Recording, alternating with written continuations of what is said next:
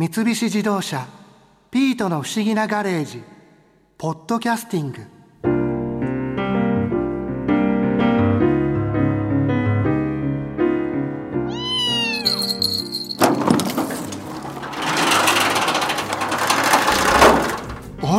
役所さんガレージのパソコンで何をやってるんです？ああこの前灘木武さんのディレクションで撮ったマリア先輩のプロモーション映画を編集してるんですよ。うわー僕にも見せてくださいよ。まだ途中だけどじゃあ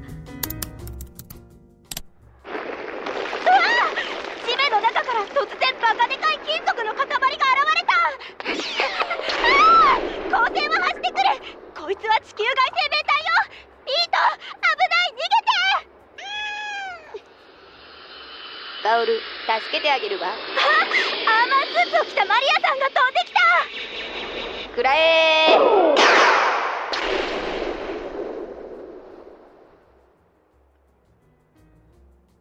はいカット。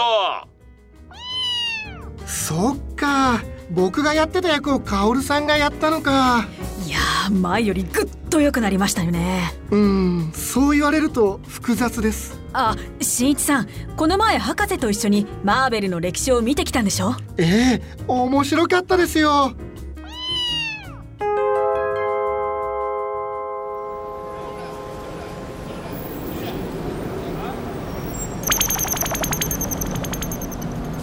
1932年のニューヨークに到着なんだか街が灰色っぽいですね。世界恐慌で経済はどん底。失業者があふれ食料配給に長い列ができた時代だから街の色がすすけて見えるのさ。小さな子供が向こうのアパートの前の階段に腰掛けて新聞を広げて夢中で読んでますよ。どんな時代のどんな言語も翻訳してくれる都合のいい装置をつけて話を聞いてみよう。あの坊や何読んでるの？新聞の日曜版だよ。教会の礼拝でお行儀よくしているとパパが漫画のページだけ読ませてくれるんだ。見せてもらっていい？ああいいよ。うわカラーの漫画がいっぱい載ってる。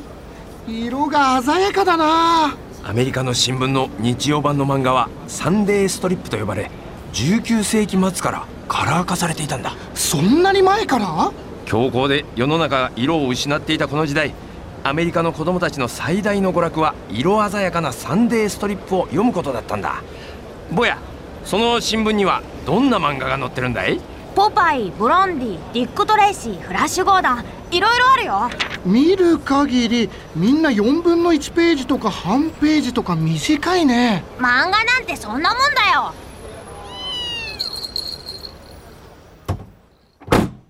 博士あれがアメコミのルーツですか？そうこの2年後の1934年ニューヨークの出版社が日曜版の漫画の再録をタブロイド新聞の半分のサイズの紙を2つ折りして真ん中をホチキスで留めた64ページの本にまとめて1冊10セントで売ったところバカ売れする。それが最初のコミック雑誌ですか？確かにフォーマットはそれが基準になったが内容的には紆余曲折があってね。次は1937年3月の同じニューヨークに飛ぼう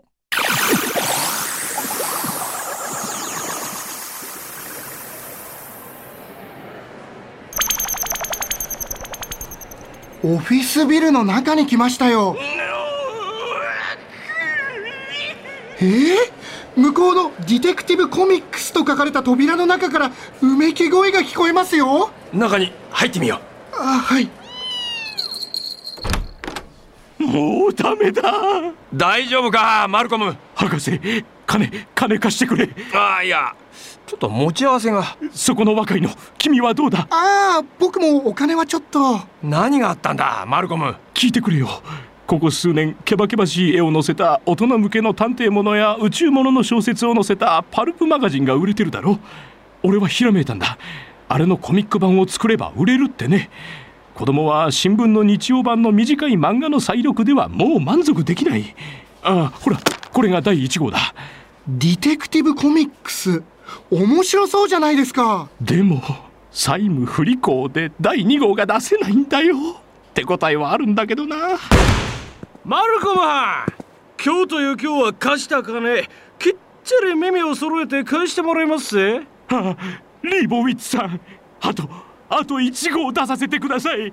そうすれば必ず借金は返せますから。そういうことなら2号はワイらの手で出しまひょそんな。この事務所も今日中に開けてもらいます。待ってくださいリーボウィッツさん。言わなあかんことは言わしてもらいましたからこれで失礼しますさ。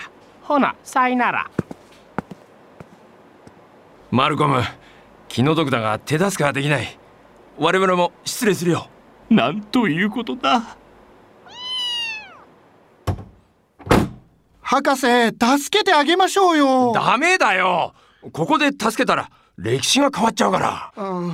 あの元米軍騎兵隊少佐のマルコム・ウィーラー・ニコルソンが作ったコミック雑誌は資金不足で今やってきたジャック・リーボウィッツに買い取られ DC コミックスと名前を変えてアメコミの中心的存在になっていくんだ。そうなんだ。次は1年後の1938年2月の同じ場所だ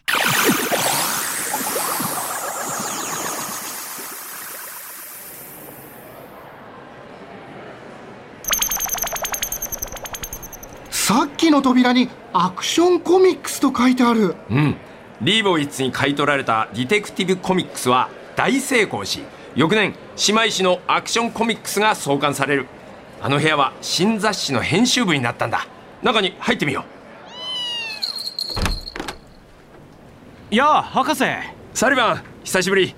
新一紹介しよう。この人はアクションコミックスの編集長ヴィン・サリバンだ博士の友人の新一です。はじめまして。サリバンだ。よろしく。新雑誌の調子はどうだい？ああ目玉になる作品がなくて困ってるんだ。原稿は全米の漫画家志望の少年から山のように送られてくるんだけどろくなのがなくてさ。ほらそれが不採用原稿の山だよ。ちょっと見せてもらっていいかい？どうぞどうぞ。このジェリー・シーゲルとジョー・シャスターという2人が送ってきた原稿なんかどうだい？面白そうじゃないか。ああスーパーマンね。惑星クリプトンから移住してきたとか20階建てのビルを飛び越えるとか話が口頭向けすぎてダメだろ。そうですか？絶対面白いと思うけどな。え本当？若い君がそう言うなら考え直してみるか。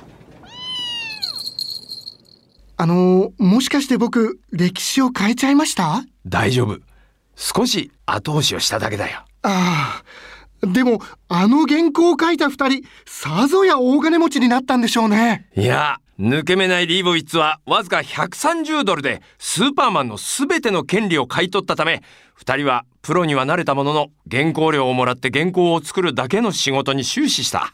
オランダ人がインディアンからマンハッタン島を24ドルで買ったのに匹敵する詐欺的買収と言われている。うわひどい話だな。ディテクティブコミックス社は1939年から40年にかけてバットマン、フラッシュ、ワンダーウーマン、アクアマンと次々にスーパーヒーローものの漫画を送り出し大成功を収めた。それってみんな第二次世界大戦前の漫画なんだ。さあお次は3年後の1941年だ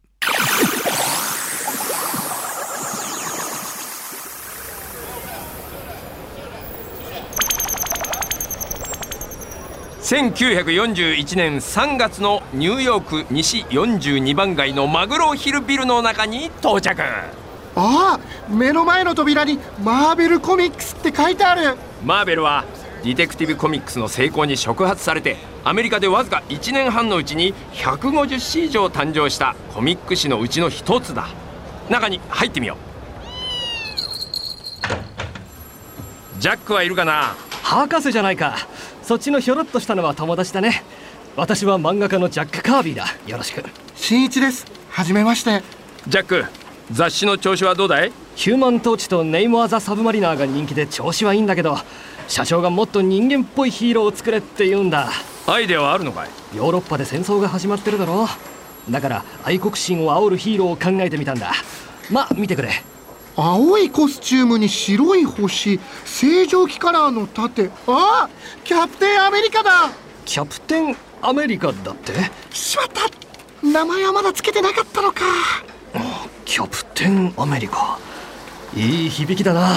それで行こう。スタンこの絵とメモを社長に届けてくれ。はいカービィさん。あれ？この少年どこかで見た気が。僕を知ってるの？この子は社長の奥さんのいとこでオフィスボーイとして雇われているスタン・リーだ。センスがあるんで時々原作を手伝ってもらってるんだ。スタンリーってスパイダーマンやアイアンマンマイティー・ソーやハルクアントマンドクター・ストレンジや X メンやファンタスティック・フォード原作者のスタンリー？何何？スパイダーマンにアイアンマンにマイティー・ソーにハルクにアントマンにドクター・ストレンジに X メンにファンタスティック4だって。新一喋りすぎだカービィ我々は挨拶に寄っただけだからこれで失礼するよ。すいません。ついテンションが上がって調子に乗っちゃいました。まあ彼らはキャプテンアメリカで頭がいっぱいだから大丈夫だろう。さあ次は第二次大戦後の1954年に飛ぶぞ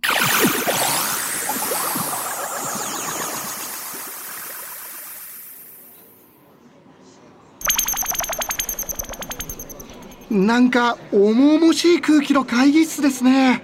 テレビカメラも入ってる。ここはどこだろ1954年にニューヨークで開かれた少年飛行に関する公聴会の会場だよ。えー、それでは第3回の公聴会を開催します。全員ご着席ください。う今前で喋ってるのは？公聴会を主催した民主党のエステス・キーフォーバー上院議員だよ。当公聴会はコミック誌がいかに少年たちに有害であるかを証明する証人として精神分析の専門家フレデリック・ワーサム博士を召喚いたします。博士こちらへどうぞ。ええうんうん。あ私がアメリカ全土の少年院を調査したところ入所した少年の90%はコミックブックを読んでおりました。えー、少年院に入る入らないに関係なく少年の90%はコミックを読んでたんじゃないですか？その通り。でもワーサム博士は反コミック運動の旗手だったしキーフォーバー上院議員は民主党の大統領候補を狙って派手な政治パフォーマンスを必要としていたから両者の思惑が一致してコミック誌を徹底的に叩いたんだ。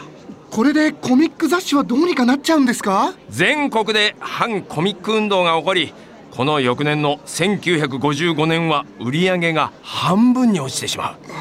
さあ次は1967年のマーベルのオフィスに行こ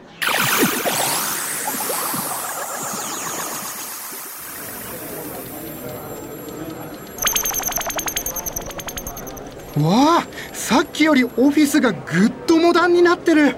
みんな長髪でひげを生やしていて T シャツにジーンズだ。いや博士じゃないか。変わらないな。そっちのひょろっとした友達も連れている猫も全然変わらないね。さっき少年だったスタンリーがすっかりおじさんになってる。スタン久しぶり。マーベルコミックス順調なようだね。キャプテンアメリカを書いてたジャック・カービー覚えてるだろ？彼と2人で1961年にファンタスティック4を作ってから復調してね翌年はスティーブ・ディッコと組んでスパイダーマン再びカービーと組んでハルクマイティー・ソーアイアンマン。その翌年はドクター・ストレンジアントマン X メンとヒットの連打だよ。よくまあそんな短期間に次々にヒーローを思いついたもんだな。うんよく覚えてないんだけど昔このオフィスで神の啓示を受けて頭に名前が浮かんだんだ。ああその神って多分僕です。スーパーマンやバットマンはメトロポリスとかゴッサムシティとかいった架空の街が舞台だろ？でも僕の作品の舞台は全部ニューヨークだ。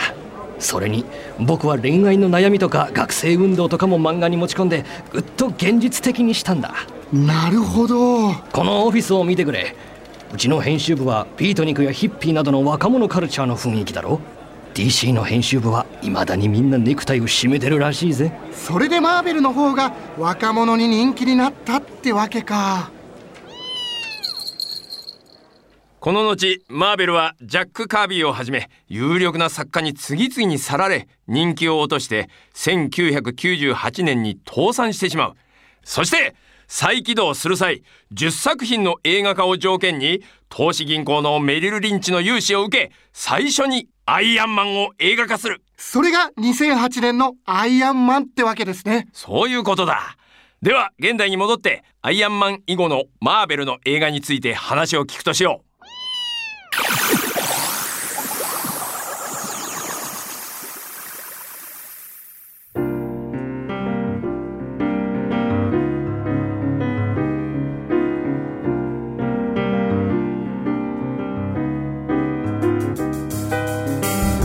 自動車ピートの不思議なガレージポッドキャスティング。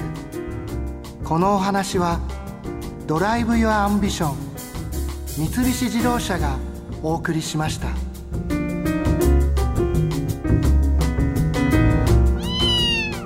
ここで耳寄りなお知らせです。ピートの不思議なガレージをもっと楽しみたいという方は毎週土曜日の夕方5時東京 FM をはじめお近くの FM 局で放送の三菱自動車ピートの不思議なガレージをお聞きください。外に出かけたくなるとっておきのお話満載でお届けしています。